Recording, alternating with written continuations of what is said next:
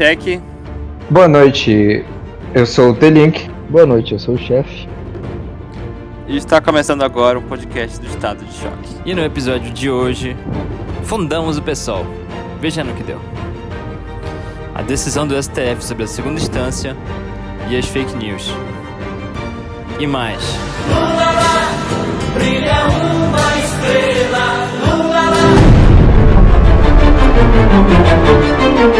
Fundamos o pessoal. E agora? Fundamos o pessoal. Veja no que deu. Conta essa história aí do pessoal. Cara, eu lembro que o Edmilson, eu não sei se ele tinha acabado de sair da, do PT, e eles foram lá na escola lá, pô. Que eles precisavam das assinaturas. Foi até numa época daquelas greves de ônibus lá, que gente- de, de meia passagem que a gente foi fechar lá, Presidente Vargas. Foi Presidente Vargas? Cara, eu lembro da gente. Não, é o José Almirante. Malcher. É o Almirante. Eu lembro da gente fechando o Almirante, levando carteira pro meio. Mas lembra quando a gente caminhou até lá, José Malcher? Teve uma dessa aí, cara. Cara, eu participei de muitas passeatas. Cara, eu caminhei muito até José Malcher, não sei do que você tá falando. Quer dizer que agora vão querer jogar isso na, na minha cara, que eu compactuei com o nascimento do pessoal. É, não Mas é vão poder, porque isso daí não é Twitter antigo teu, cara. Não tem como eles É. falarem. Não tem nem como provar. Vamos pegar tua assinatura lá nas 500 mil? Se tiver um CPF, provavelmente. Dizer assim, olha, esse cara aqui estava envolvido com o pessoal. Envolvido Olha com... aqui, ó. O registro foi 15 de setembro de 2005. Tô vendo aqui do pessoal. Meu Deus, as datas batem, é real. Cara, 15 de setembro? É. A gente tava numa greve ferrada nessa época, 15 de setembro? Não, acho que a primeira greve foi lá pra final do ano. Pois é, por aí, setembro. A É, gente voltou a estudar. foi Era... greve de três meses, não foi? Teve? Foi. E aí, vocês estão satisfeitos com a criação de vocês? Ah, cara, podia ser pior, não podia? Podia ser pior. É, vendo, vendo o cenário agora, realmente, podia ter sido muito pior. Eu fico feliz de não ter criado aquele que ia lá só quando os professores queriam alguma coisa. Como era o nome daquele partido? Você é? Não, não, pô. PSTU? Eu acho que é o PCO, cara, da causa operária. Causa Ope- Sabe o que é pior? É que o PCO, o PCO, o Partido da Causa Operária, você pensa assim, nossa, esses caras devem apoiar tra- os trabalhadores e tal. Não. Foram um partido de base do, do atual governo. Cara, é que nem o partido da mulher, que não tem nenhuma mulher. Que a maioria é homem, né? Partido das Mulheres. Eu lembro que eu cheguei a ver uma reportagem sobre o Congresso Nacional de Mulheres na Arábia Saudita, só que não tinha mulher nenhuma. Era proibido. Se fosse lá, ia morrer. Como também a Arábia Saudita. Pois é, a gente espera esse tipo de loucura na Arábia Saudita, não aqui no Brasil. Mas isso é que dá normatizar a imbecilidade, né? Isso é muito culpa da internet. Cara, eu tava olhando aqui. é, Ano passado, na eleição pro governador, teve um candidato aqui do, do Rio de Janeiro que era o do PCO. Cara, e um dos projetos dele era acabar, tipo. Não era desmilitarizar, era tipo acabar com as polícias se ele. Se ele. Se ele, se ele fosse eleito, né? E aí ele ia criar as milícias dos bairros. Meu Deus!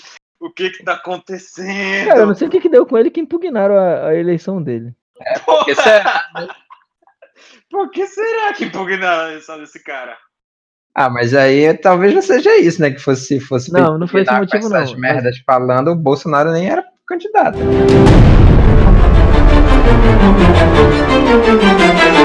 Segunda instância, qual a opinião de vocês a respeito deste tema tão polêmico na atualidade Cara, so- sobre essa parada de segunda instância, eu não sei o que falar sobre isso. Eu não, eu não entendi o que que era, o que que era, sabe? A minha opinião era tipo, no caso particular do Lula. Eu não sei o que significa esse negócio de segunda instância. Cara, a questão da segunda instância aí que estavam debatendo é porque realmente é, eles estavam debatendo a respeito de um caso específico, né? Que a nossa, a nossa Constituição ela diz, né, que você só pode ser é, tido como condenado mesmo, né? Cumprir a pena. Condenado, né? Culpado. Quando o seu caso não tem mais possibilidade de recursos. Foi transitado em julgado. Acho que é esse o termo, né? É transitado ou é Isso. trans... Transitado em julgado. Isso mesmo. Só que qual é a discussão? A partir da segunda instância, o mérito da questão ali não é mais julgado, só é até a segunda instância. A partir da, da, da STJ ali, eles já vão ver ali se teve algum vício no processo, se não te deram direito a, a ampla defesa ali, que foi até aconteceu com, com um caso do Moro aí, né? Voltou para a primeira instância de novo. O STF anulou o processo, não foi? Não sei se vocês ficaram sabendo. Ia ter o julgamento do da suspeição do Moro, para ver se o processo foi de alguma forma viciada, levando em consideração as últimas informações levantadas pela, pelo Intercept, aquelas mensagens vazadas. Com base nelas, ia ter um julgamento para voltar o processo para o início. Mas teve um que já foi, é, que anulou a sentença dele. Já? Já teve? Tô por Já teve. O processo não foi extinto, ele voltou pra primeira instância. Tá aqui, Pra ó, do ex-presidente do Banco do Brasil e da Petrobras. Ah, sim, não. Já foi O do- anulado. O do Lula que ainda não foi. É, o do Lula ainda não. Aí tem essa discussão, né? Se. Assim. Pensando meramente como um ser, né? As camadas mais impactadas da sociedade, eu concordo que tem que ser transitado e julgado, né, cara? Porque. é, você vê aí que o índice de o índice carcerário no Brasil é altíssimo, né? Mas nem todos têm acesso a, a defesa chegar a, a tais instâncias, né? Tanto que o pobre miserável ali, ele é preso, ele já era. Na primeira instância ali, ele já era. Né? Até porque o cara não tem nem conhecimento. Muita gente acha que foi condenado na primeira instância, ele já era. Até porque esses processos são. Esses recursos são muito caros. Pra... Não é qualquer um Sim. que consegue. Eu nem sei se como é que funciona se, por exemplo, um processo lá no STJ ou no STF, o, o cidadão, o advogado do, do cidadão tem que se deslocar até lá ou se dá pra fazer no local de origem. Não sei como é que funciona. Esse tipo de recurso.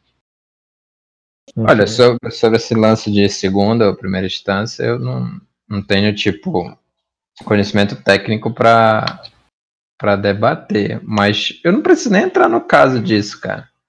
Se for para falar sobre o Lula, eu não preciso nem entrar no, no, no, no mérito dele ser inocente ou não, cara. Eu acho que o jeito que ele foi, é, tipo, condenado foi muito rápido. E normalmente a justiça nunca é, sabe? Foi muito rápido e foi baseado em muito achismo, muito negócio, muita manchete, muito essas, esses bafafá da mídia. É, independente do cara ser culpado ou não, cara, eu acho que, tipo, se a gente deixar uma pessoa ser condenada injustamente, ou com brecha, ou com algum artifício, isso abre, abre oportunidade para qualquer pessoa ser julgada assim. E vai, aí, e vai jogar o negócio para se tu tiver dinheiro ou advogado influente, cara. E aí vai, aí, aí vai ficar eu cagada a eu concordo justiça. contigo velho. nesse ponto aí. Entendeu? Tu, tu deu exemplo claro aí, o exemplo do Lula. Tanto que a gente tava falando que tem um, tem um julgamento aí para decidir a, o, a sentença do Moro. Como, como anularam essa anterior. Poderiam ter feito isso.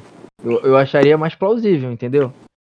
Pegar ali o, o processo dele, como tu falou, foi muito rápido. Pra gente que não tem conhecimento técnico sobre o judiciário, eu acho que seria cabível isso, pegar o processo e o STF analisar ali, ver se teve vício, se não foi permitido a ampla defesa, se os prazos não foram cumpridos.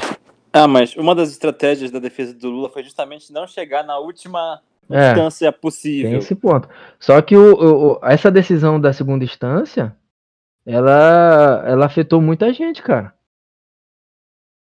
E muita gente, quando a gente diz, muita gente condenada realmente.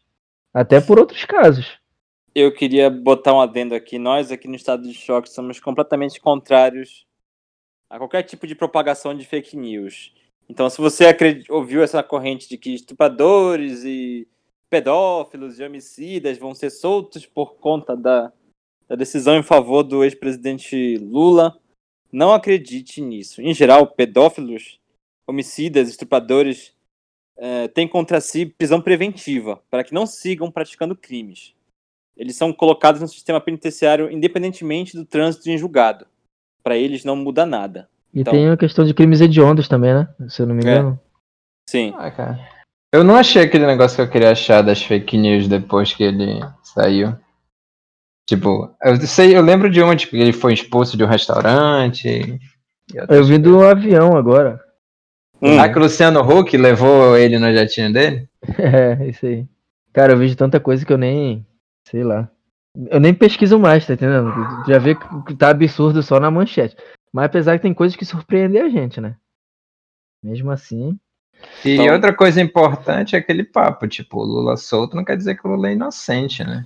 É, Ah, o, que eu- o que eu defendo é, é, é simples, cara. O que eu defendo é que a pessoa, in- independente do crime que tenha cometido, independente da culpa em cima disso ou não, é que ela seja julgada de forma justa e honesta, tá ligado? É só isso que eu defendo, cara. Independente da pessoa que for, velho. É que eu vou te dar até um exemplo. Aquele. aquele. Acho que era deputado. Se não me engano, deixa eu pesquisar aqui. Eu acho que é Luiz Estevão. O cara entrou com mais de 20 recursos. E ia prescrever o crime dele. Aí foi, foi julgado nas últimas horas. Porque ah, tem, tem uma brecha para muitos recursos, tá entendendo? Essa questão processual. O problema é que, tipo, esses mecanismos foram criados para não deixar a gente inocente ir pra cadeia e isso é usado por gente, É. na maioria, É, culpada, aí. né? É isso aí. Não, e como eu falei no início da minha fala, tem, tem o, o pobre mesmo ali, o cara sem conhecimento, ele acha que a primeira instância acabou, aquilo ali. Ele não tem nem noção que tem embargos de não sei o quê. Tá entendendo? Até essa anulação aí do aí foi porque, se eu não me engano, o delator falou e não deram o direito de defesa ao, ao réu. É, assim, é, chegaram a um consenso no STF, já que- se é que dá pra dizer assim, que durante as etapas processuais o, o delator tem que falar e o cara delatado tem que ter direito à réplica. E só depois disso pode se tomar uma decisão desse mérito. Em relação a esse lance de delação, eu entendo a importância dele, mas, cara, às vezes vem um cara tipo, ah, eu tenho alguma coisa pra delatar. Aí ele delata, tipo, entrega a todo mundo. Como é que fazem? Eles provam o que ele disse ou eles simplesmente dizem é o que ele disse é a prova? Porque isso fica muito fácil pra tu arranjar alguém pra normalmente incriminar tem. outra pessoa, né, velho? Não, normalmente tem que ter alguma prova ali. Tanto que várias denúncias do próprio, acho que o. O Palocci, não foi? O Palocci fez várias denúncias ali do, do Lula e da, e da Dilma e, e não foram aceitas, porque ele não, não apresentou. Não apresentou provas. É. Até porque quando o camarada ele é, ele é condenado ali, né? Ou ele vira réu, ele já quer se, se livrar, né? Aí ele. Com, Ele tá né? pra qualquer coisa, qualquer coisa. É. Só Eu né, acho, que, eu acho que esse lance de delação tem que ser analisada bem, bem, bem feitinho, cara. Tem uma- um debate no STF também sobre essa questão da delação. Tem até Pra que você querem... ver, tem, Falei, falei. foi mal. tem dois. Tem vários debates acontecendo sobre que momento o delator pode ser considerado é, relevante para o processo, o delatado em que momento vai se defender. São várias discussões rolando ao mesmo tempo. É, tem até aquela questão também de querer ampliar, né? Quem pode conceder, conceder a. Quem pode conceder, conceder o, a- é, um, sei lá, uma negociação ali né, pro delator. Por exemplo, os delegados da, da- de Polícia Federal. Tem, tem até um projeto. Mas o, o meu ponto é esse, não é nem o- a questão do, do Lula, porque tem, tem uma uma reclamação né, a respeito do processo dele já no STF. É, Eu, eu acho que o STF tomar uma decisão assim que pra mim ela, ela meio que ele, tudo bem, eles que jogam a Constituição, né? O que é inconstitucional ou não. Mas eu achei que eles le- legislaram na- na- nesse caso.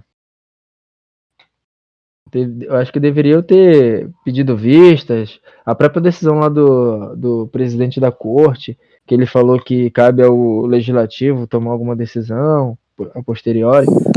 Eu acho que poder- ele poderia, em vez de tomar a decisão, ter falado, ó, o legislativo vai tomar a decisão a respeito disso.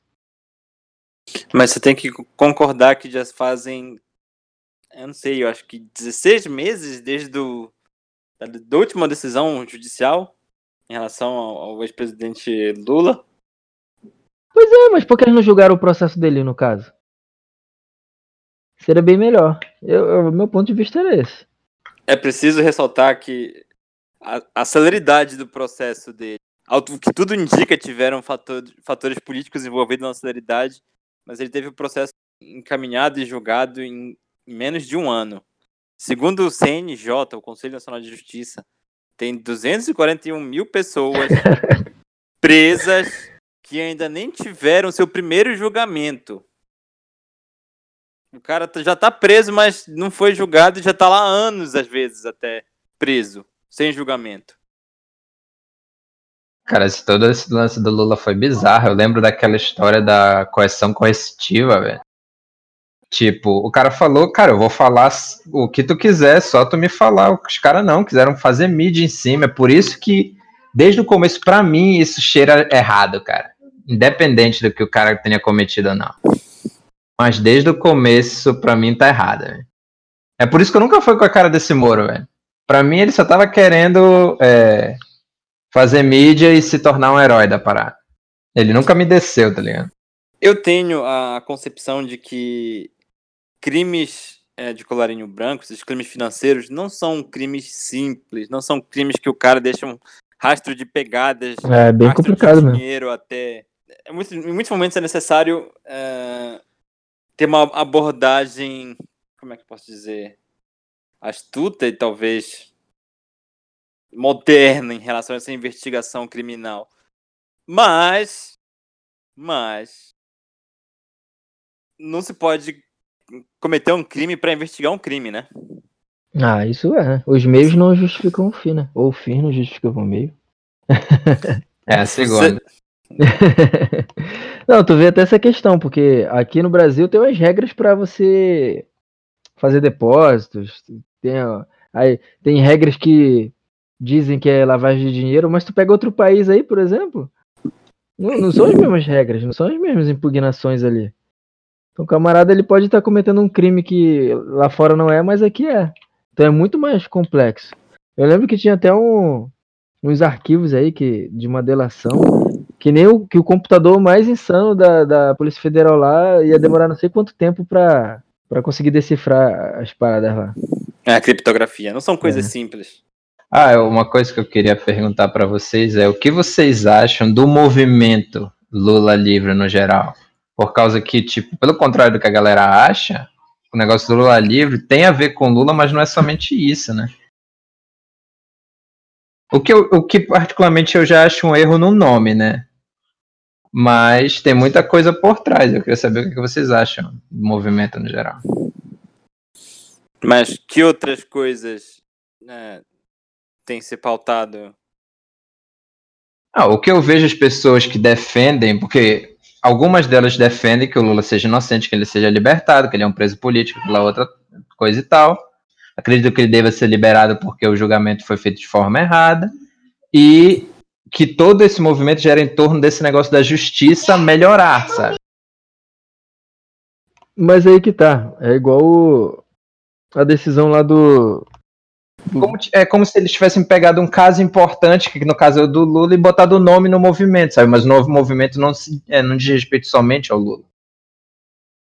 Cara, eu, eu particularmente conheço pouca gente que, que usa esse termo pra outro. Eu nunca estudei a fundo esse termo, não, mas eu conheço. Sei lá. Que de, E tem que- muita gente, e tem muita gente no Lula livre que não sabe desse outro aspecto do Lula livre. é. Eu conheço pouca gente que tem outra visão a respeito disso. De me- Uma- Essa visão de melhora judi- do judicial? É. Sim. Uma das primeiras pessoas que eu ouvi falar sobre isso foi aquele Flávio Dino. Naquela, Até- naquela entrevista que ele deu no My News. Eu, Até- eu particularmente não sabia até ali. Não, até porque o, o- a maioria das pessoas se enquadra num, num aspecto desse que, que você falou. Que quer que, tipo, ele é inocente. Mas aí que tá, é igual a decisão lá que anulou o processo do Moro. Não disse que o governador lá, que, que tinha sido condenado por ele, era inocente. Só anulou o processo, voltou pra primeira instância. Tá entendendo? E quando engra- o pessoal criticou o o Moro, foi, foi aquilo que eu falei logo, logo no início, beleza. É, você não deve cometer um crime pra, pra solucionar outro, né? Mas quando chegou na segunda instância, o camarada tá dizendo que um colegiado inteiro de desembargadores é, não acharam, não, não não, não acharam as, as provas críveis. Que eles, eles viram as provas e concordaram, que como eu falei, o mérito é julgado até segunda instância. E foi um colegiado. Tá entendendo? É esse ponto que eu, que eu pego. Beleza, o Moro cometeu o crime ali, você viu que ele estava ajudando ali o, o Ministério Público, mas e o, e o segunda instância? Tá entendendo? Esse é o, é o argumento das pessoas que defendem a, a, a condenação do, do Lula, e que eu também acho um, um argumento bem, bem plausível, na verdade, né? E tem o STJ que ele negou vários habeas corpus também, né? Ele só não julgou ainda, mas ele ratificou algumas decisões ali, né? Ele até diminuiu a pena o STJ, foi para oito anos. Que na segunda instância é muito. Eu já ouvi muita gente falando que tem muitos outros crimes contra eles que são muito mais fáceis e muito mais sólidos para, para uma condenação. Eles falam é, muito sobre esse do triplex, né? Que é muito frágil, que é muito circunstancial, que tem muita prova zoada, tá ligado?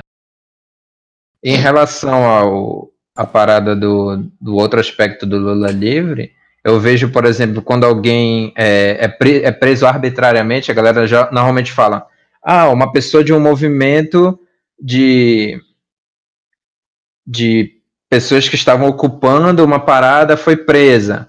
Aí a galera invoca o negócio do Lula livre em cima, sabe? É isso que eu tenho, é, que eu tenho visto.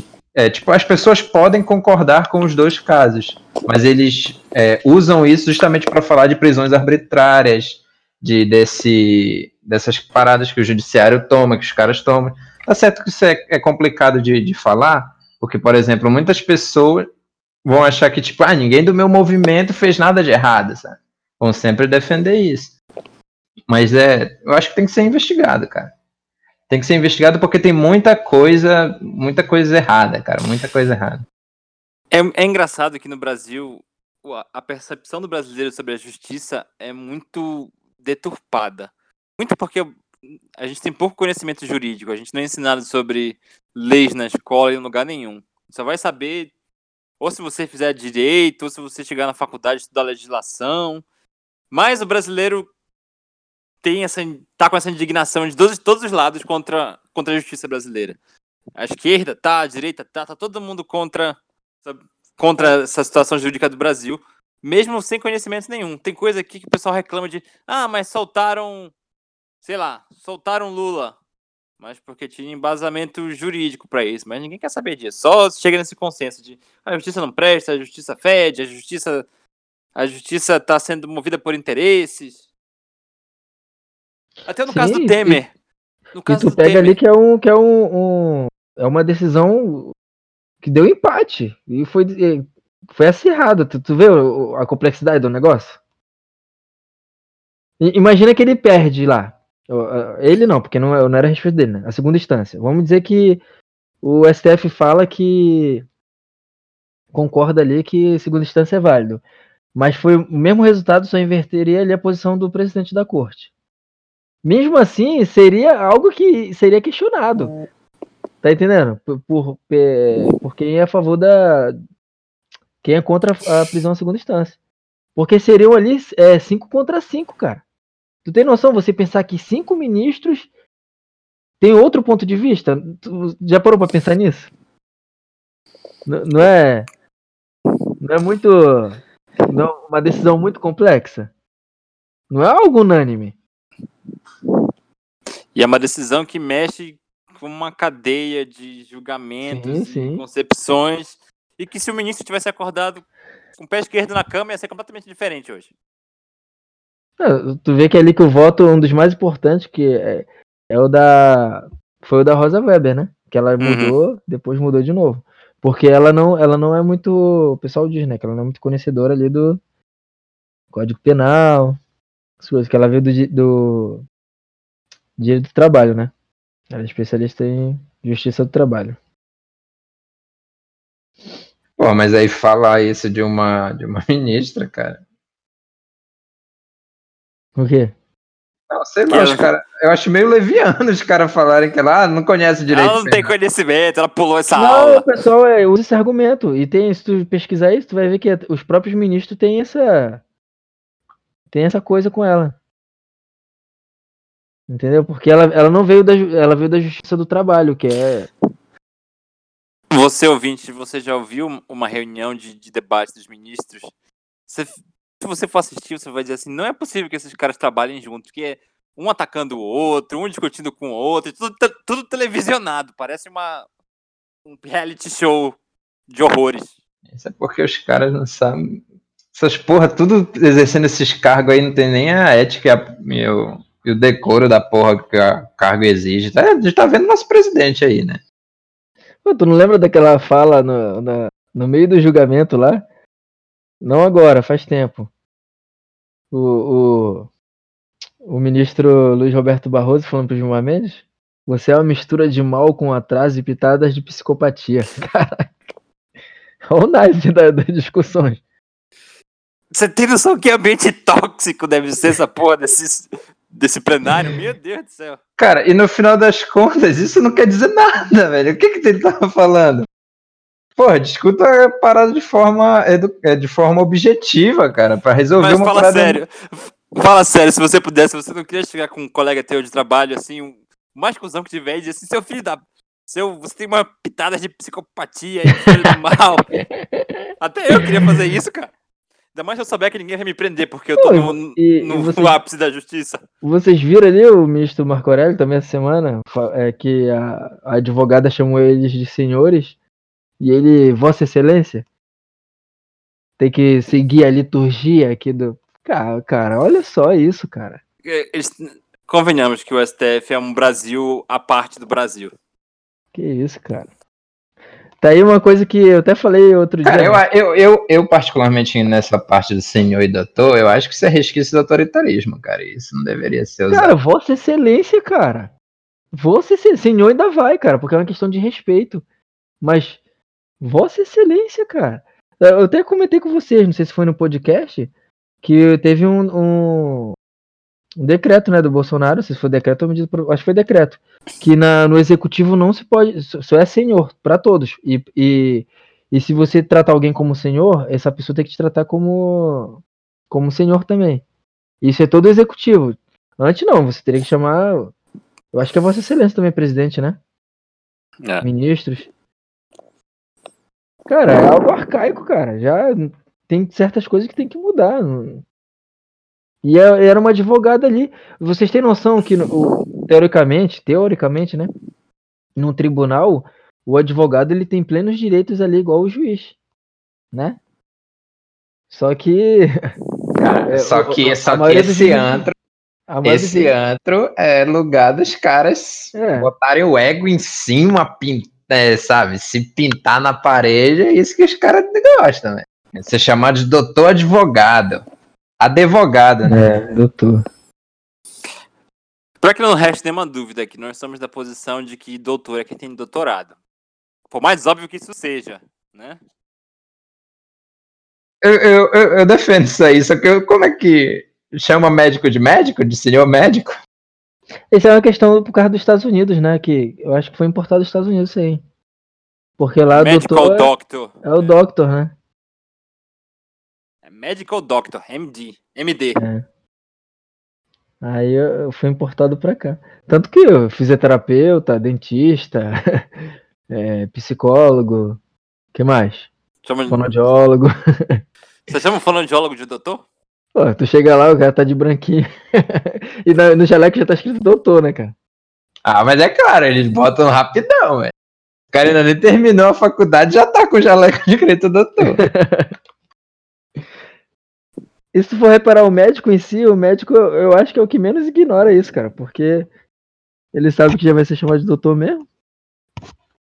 Ah, mas tem lá no, no consultório lá do cara, na mesinha dele, doutor fulano. Aí tu ver quantos médicos fizeram doutorado em si. O único que eu conheço que fez doutorado, o oftalmologista aqui perto de casa, na placa dele tá professor doutor fulano. Eu sei que quando eu chegava na faculdade via lá os títulos lá dos professores. Professor, doutor, pô, achava maneiro. Eu quero saber se alguém vai me chamar de engenheiro especialista aí pela rua. E aí, senhor engenheiro especialista? Engenheiro mestre especialista? Porra nenhuma. Chama Mestre, nada. mestre é maneiro, cara. Chamar de psicopata. Pra mim, doutor é só, só o cara que traz a, a Tijuca.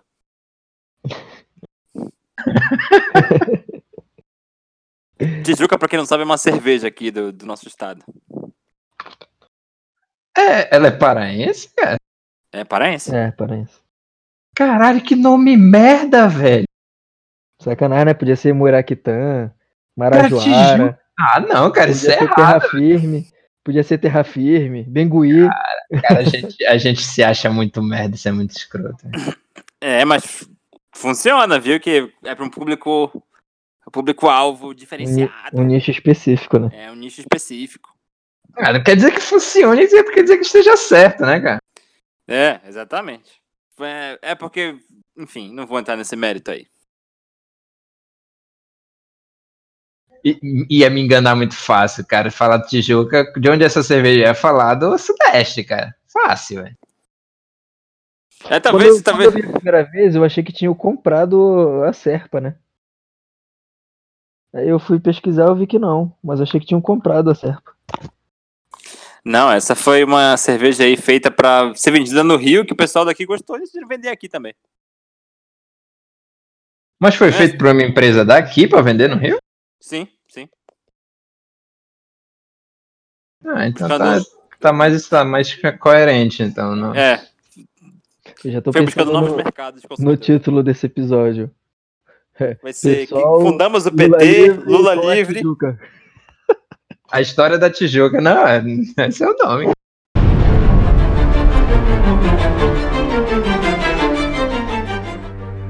Indicação da semana. Para você que, assim como nós, às vezes chega cansado do trabalho, abre o seu serviço de streaming e pensa: Meu Deus do céu, eu não, não consigo assistir um filme de duas horas. Isso vai consumir todo, todas as minhas últimas forças. Para você, a indicação da semana é Osvaldo, uma animação brasileira criada pelo Pedro Eboli, que está disponível na Netflix. Mais ou menos do mesmo nível de Irmão do Jorel, uma outra animação conhecida no Brasil, extremamente premiada e extremamente bem feita. Se você gostou do nosso trabalho, ou mesmo não gostou, compartilhe com os amiguinhos felizes e infelizes. Inscreva-se no nosso feed, Spotify, Apple Podcasts, ou onde quer que você escute podcasts. Nos siga nas redes sociais, podcast Estado de Choque, Instagram, YouTube e Facebook. Por hoje é só, amiguinhos.